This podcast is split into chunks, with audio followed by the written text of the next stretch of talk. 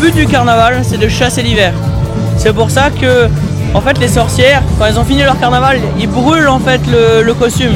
Ça veut dire on chasse l'hiver euh, pour accepter le printemps.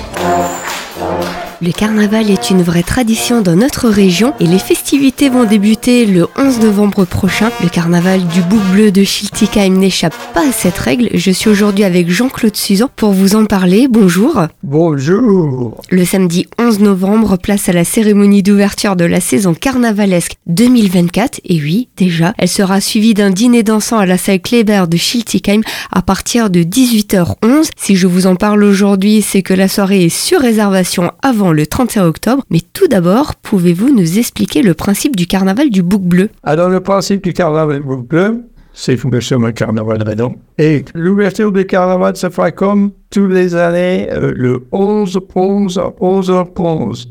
Mais avant, nous avons notre petit dîner, notre soirée dansante, et puis beaucoup de gens qui vont venir jouer leur musique et tout ça, avec un orchestre qui s'appelle Horizon. Et par rapport au menu, qu'est-ce qui attend les visiteurs? Oh là là là là, vous allez bien manger. On va vous faire une de ces choucroutes royales. Vous aurez jamais mangé une d'aussi bonne.